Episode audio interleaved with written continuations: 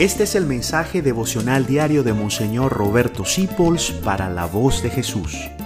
Queremos que la sangre de Cristo no se derrame en vano. Querido Jesús, el otro día vi en una revista que había un crucifijo sonriendo. Y ese crucifijo que está en Italia se llama Consumatum est, todo está cumplido.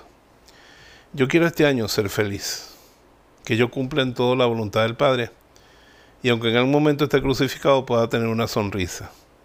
Y en los momentos que no esté crucificado, pues muchísimo más. Ayúdame a estar alegre, aún en medio de los momentos difíciles. Que nada me apague la alegría, ni la ilusión, ni la esperanza este año. Que tu Espíritu Santo venga sobre mí con eso que llaman los teólogos parresía, que es la fuerza que viene de Él y que es la que mantenía a los apóstoles en pie, luchando y alegres, para que el año que viene yo te pueda presentar un año lleno de frutos.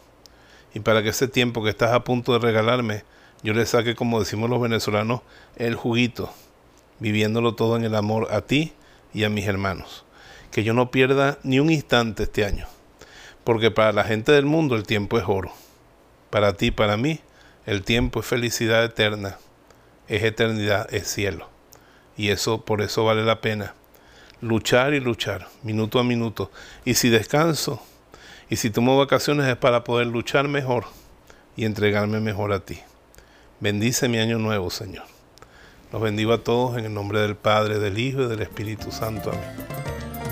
Gracias por dejarnos acompañarte. Descubre más acerca de la voz de Jesús visitando www.lavozdejesús.org.be. Dios te bendiga rica y abundantemente.